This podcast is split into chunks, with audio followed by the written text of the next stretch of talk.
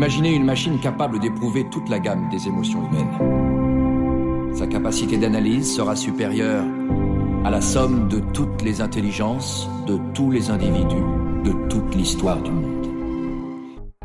En fait, euh, on parle de transhumanisme parce que nous sommes arrivés à un stade du développement technologique.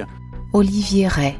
Où après avoir énormément transformé le monde pour le bien et aussi pour euh, le beaucoup moins bien, arrive le moment où la puissance technologique est suffisante pour euh, maintenant envisager de transformer l'être humain lui-même, que ce soit en agissant sur sa constitution biologique ou en l'amalgamant avec, avec la machine ce qui donnerait ce qu'on appelle euh, vulgairement des cyborgs. Euh, c'est-à-dire, en fait, euh, le cyborg, c'est une contraction de cybernétique et organisme qui, décrit justement cet amalgame entre l'organique et le.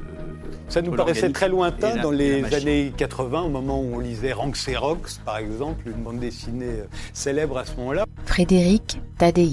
Aujourd'hui, c'est vrai qu'on a l'air de nous dire que ça pourrait être demain. On nous dit oui, mais alors justement, effectivement, aujourd'hui, on a certainement des moyens d'intervenir de, cet ordre. Ensuite, il y a un certain nombre de, promesses qui, sont placées à l'horizon, qui sont l'immortalité, euh, le transfert de son cerveau sur ordinateur ou des choses comme ça, qui elles sont totalement, euh, totalement délirantes. Le corps de Will est en train de mourir, mais son cerveau est un réseau de signaux électriques. On peut sauvegarder sa conscience. On peut le sauver, Max. Pas comme ça. En admettant que ça marche.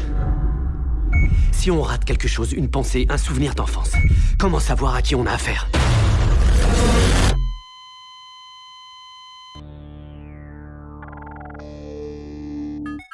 Vous voulez dire qu'on ne pourra pas augmenter notre intelligence autant qu'on nous le promet? Bah, C'est-à-dire que le fait qu'il y ait des, des, interventions techniques sur l'être humain qui soient possibles, ça c'est à peu près certain que euh, ces interventions euh, vont euh, puissent avoir les effets qui nous sont annoncés, non, ça n'est pas, pas sérieux. Alors l'objection qui est faite lorsqu'on met en cause cela, c'est regardez, il y a quand même des scientifiques qui ont l'air de prendre ça au sérieux. Bon, mais en fait, vous regardez sur la Terre entière, en fait, il y a des millions et des millions de scientifiques. Donc évidemment, parmi les millions de scientifiques, vous allez forcément pouvoir en trouver qui vont tenir des, propos délirants. D'autant qu'en plus, en science aujourd'hui, en fait, la, la science est éclatée en une multitude de disciplines. Et on peut être extrêmement compétent dans un domaine et euh, dans le domaine d'à côté euh, ne, rien savoir. Or, le, scientifique qui est extrêmement compétent dans son domaine, pour certains, ça leur monte à la tête, ils vont perdre toute humilité et, penser pouvoir euh, parler du haut de leur autorité sur des domaines qu'ils ne, maîtrisent, qu'ils ne maîtrisent absolument pas. Donc, par exemple, vous avez des informaticiens qui sont tellement éblouis par les progrès de l'informatique, ils disent bah le cerveau c'est comme un ordinateur et puis donc on va faire des branchements entre les deux et puis ça va être formidable. Sauf qu'ils ne connaissent pas la biologie et que en fait c'est pas comme ça que, que, que un neurone avec un ordinateur ça se fait pas comme ça. Et euh, le fait de l'immortalité qu'on nous promet euh, et, même ceux qui en ont peur d'ailleurs de l'immortalité ont l'air d'y croire. Vous n'y croyez pas vous? Non non non pas du tout. Non ça c'est vraiment un produit. On vous dira bah vous allez être immortel ah bon alors finalement je vais je vais accepter tous les programmes transhumanistes au nom de l'immortalité manque de peau vous n'aurez pas l'immortalité mais en même temps vous aurez quand même fourgué toutes les puces qui vous permettront d'ouvrir de, d'ouvrir automatiquement les portes ou de faire des tas de choses qui vous servent à rien, mais euh, qui sont quand même euh, qui font marcher le commerce. Enfin aussi, ce qui est hyper intéressant, c'est euh, tout le rapport à, l'ego. Guédré. C'est-à-dire qu'il y a quand même des gens qui se pensent suffisamment importants, intelligents et nécessaires pour se dire faut que je vive à tout jamais pour que vraiment l'humanité, sur l'ensemble de son temps, puisse profiter de ma présence. C'est. Euh, waouh J'aimerais bien rencontrer ces gens-là. Donc euh, voilà, l'histoire de l'immortalité, c'est vraiment, euh, je vous dis, un miroir aux alouettes, mais qui a quand même sa fonction. C'est que la promesse est tellement gigantesque. Vous savez, c'est un peu une nouvelle version du pari pascalien. Hein. Pascal, il disait bon, certes, si on suit les préceptes de la religion, Bon, ça fait pas mal de contraintes pendant la vie, mais d'un autre côté, si on a une éternité de paradis, ça vaut le coup. Ça vaut le coup. Et alors même si euh, la probabilité qu'on aille au paradis est très faible, le gain est tellement énorme que ça vaut vraiment la peine de, se donner un peu de mal euh, en cette vie. Là, c'est un peu pareil. Bon, vous avez la, techno- la technologisation euh, à, outrance de nos existences. On dit oui, bon, quand même, est-ce que c'est vraiment bien et tout ça? Mais on se dit, ah bah oui, mais attendez, il y a peut-être des nuisances, mais d'un autre côté, vous allez plus mourir. Ah oui, bon, effectivement. Donc en fait, vous voyez, la promesse de l'immortalité est un très bon moyen pour faire consentir les populations à des choses dont elles n'ont pas forcément envie. Parce qu'on est dans une période un peu charnière. Vous avez vu le grand espoir moderne que grâce au développement technique, on allait avoir un monde de- de- toujours meilleur. Et je pense que on parle du fait qu'on n'est plus dans l'époque moderne, dans l'époque postmoderne. Et une des grandes différences entre l'époque moderne et l'époque postmoderne, c'est l'écroulement de cette croyance que automatiquement le progrès des sciences et des techniques va produire un, un monde meilleur. Et alors en fait, ça c'est quand même embêtant pour le commerce parce qu'il faut qu'on achète, qu'on continue à acheter toujours les, les dernières nou- nouveautés. Et donc pour essayer de relancer l'élan, enfin la, la croyance en, en- en l'amélioration par le développement technique, eh bien on, on est obligé de lancer des promesses euh, absolument de plus en plus euh, euh, extraordinaires. Olivier Ray, euh, il y a eu une augmentation des ressources au cours du XXe siècle qui fait qu'on se déplace plus loin et plus vite grâce au progrès technologique dans les transports, qu'on a plus de mémoire grâce à Internet, qu'on a plus le sens de l'orientation grâce au GPS. on pourrait dire comme ça que toutes sortes de choses nous ont déjà plus ou moins augmenté. Pour l'instant, ce sont des prothèses. Euh, c'est pas encore euh, glissé sous notre peau. Euh, néanmoins, c'est là. On en bénéficie déjà. Oui, enfin après, la question qui se pose, c'est est-ce que ça nous augmente ou est-ce que ça nous diminue? Parce que vous dites que grâce au GPS, on peut s'orienter, sauf que si j'ai plus mon GPS, je sais plus m'orienter, alors qu'auparavant, j'avais développé quand même cette faculté de, m'orienter euh, sans lui.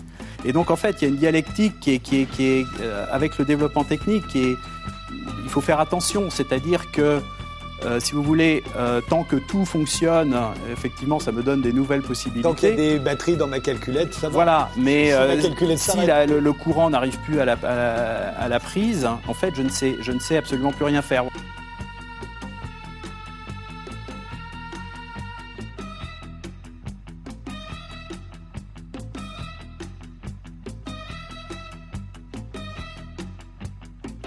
Si vous voulez, la technique, elle a ceci de formidable à, un certain point de vue, c'est qu'elle nous, rend moins dépendants des autres. Parce qu'auparavant, il y avait des tas de choses qui dépassaient mes facultés. J'étais obligé d'en passer par les autres, de m'entendre avec d'autres pour euh, euh, accomplir un certain nombre de tâches. En fait, grâce à la technique, je, peux m'autonomiser par rapport aux autres. Mais en fait, cette, ce- ce- cette autonomie, elle est largement fictive, puisque j'ai besoin d'un immense système, en fait, maintenant, aujourd'hui, planétarisé, pour que euh, cette technique euh, fonctionne. Et donc, en fait, en même temps que j'ai enfin, un semblant d'autonomie, mais qui se paye d'une dépendance absolument euh, gigantesque. Quand il s'agit de se réparer, de nous réparer les uns les autres, on admet assez bien euh, l'idée du transhumanisme. Déjà, quand il s'agit de se reproduire artificiellement, on voit bien qu'il y a un certain nombre de gens qui commencent à freiner, Ils disent non, il faut pas, les femmes, faut pas toucher à la reproduction, c'est sacré. Euh, mais c'est à partir du moment où euh, ce qu'on aurait modifié en nous, qui pourrait se transmettre d'une génération à l'autre, ça deviendrait, ça ferait partie de nos acquis. À ce moment-là, ça deviendrait encore plus compliqué parce que là, on aurait différentes espèces humaines, comme on a eu euh, le Néandertal qui n'était pas exactement le même que l'Homo sapiens et qui cohabitait. Oui, oui, bah, ça fait partie d'un certain imaginaire euh, transhumaniste. hein, un des, des figures assez connues du mouvement, Kevin Warwick, euh, qui est euh, un, un Anglais qui, a été, qui se vante d'être euh, le premier humain à s'être greffé des puces. Alors, des puces, c'est extraordinaire parce que voilà, dans sa maison, par exemple, il n'a plus besoin d'ouvrir les portes parce que quand il arrive près d'une porte, grâce à la puce, la, pu- la- la porte s'ouvre automatiquement. a- là, vous êtes sévère, il y a d'autres raisons pour lesquelles on met des puces. On met des puces sous, les, sous la peau des enfants pour les retrouver s'ils se font enlever ou s'ils se perdent aussi. Ça arrive de plus en plus. Oui, mais écoutez, franchement, franchement, bien sûr, il y a des cas toujours dramatiques, mais si vous voulez, si à partir de ces cas dramatiques, on se met à pucer tout le monde, moi, très franchement, je suis heureux, enfant, de ne pas avoir eu une puce, euh, et puis qui, me permettait d'aller à des endroits où mes parents n'en savaient rien. Euh, voilà. Euh, donc, si vous voulez, pour, pour un enfant enlevé, bien sûr, c'est des drames, c'est des drames terribles. Mais en même temps, d'avoir une, population entièrement pucée où on sait à chaque instant où se trouve t- la, la personne, moi je trouve ça absolument, euh, absolument épouvantable. Donc il y a un chantage aussi toujours aussi à la, aux, aux avancées thérapeutiques. Alors au nom des avancées thérapeutiques, en fait, on devrait consentir absolument à tout. Mais si au, bout- de au nom des avancées, des avancées thérapeutiques, on, a- on vit des vies qui sont toutes inhumaines, mais le, le bonheur, ça va. Ça ne dépendra pas des puces. et Non, des- ben voilà, et des on, on pourra être bardé de, de, de- de tas d'implants et c'est pas ça qui nous rendra, qui Parce nous que même, rendra au heureux. contraire, je pense que ça nous empêchera. Mais néanmoins, euh, le jour où on pourra le faire, il y aura bien quelqu'un qui nous le vendra. Euh, En fait, ça marche parce que, parce que ça, ça, ça, ça- ça appuie sur des, des fantasmes Ouais. qui sont présents en, en chacun de nous. Mais si vous voulez, je pense que euh, les fantasmes, il ne faut pas les, les- les récuser parce que, en fait, c'est les fantasmes aussi qui nous font vivre, qui nous donnent, euh, qui donnent, nous donnent du goût à la vie. Mais cela étant, il y a des fantasmes et puis il y a la réalité. Et qu'est-ce qu'une culture humaine? Une culture humaine, c'est quelque chose qui euh, ne, ne nie pas, qui laisse une place au fantasme, mais qui en même temps euh, aménage un, monde humain euh, vivable. Et en fait, là, ce qui se, ce qui se passe aujourd'hui avec ce discours, c'est ce qui me semble grave, si vous voulez, c'est pas de, de- titiller les fantasmes, euh, mais c'est de, de- vouloir abolir la- la- la- la différence qu'il y a entre fantasme et réalité. Est-ce que, le, est-ce que ça n'est pas l'humanisme, au fond, qui nous conduit au transhumanisme? Bah, ça dépend ce que- comment on, comprend l'humanisme. Là, il y a beaucoup aussi de malentendus autour de, autour de ce mot. Si on voit l'humanisme comme euh, quelque chose qui, euh, qui insiste sur euh, les facultés humaines, qui s'émerveille devant les facultés humaines et qui cherche la meilleure expression possible, la meilleure fructification possible de ces facultés humaines. Bon, ça, c'est, c'est- on peut dire que c'est au cœur de, de l'humanisme. Il y a un moment donné où l'humanisme peut devenir une sorte d'humanocentrisme, d'idolâtrie de l'être humain pour lui-même, qui n'est plus en rapport avec les dieux, qui n'est plus en rapport avec la nature, qui n'est plus en rapport qu'avec lui-même. Et on sait bien que des- des- quand on n'est plus en rapport qu'avec soi-même, on a une boucle qui se met à tourner de manière, de manière folle et conduire euh, n'importe où. Donc en fait, l'humanisme, ça dépend de ce qu'on met derrière, euh, ce qu'on met derrière ce terme. L'humanisme peut devenir fou. Non, pour, moi, on, a une pseudo-continuité et en fait, au contraire, c'est une, négation euh, totale de tout le travail culturel qui a été accompli depuis des millénaires.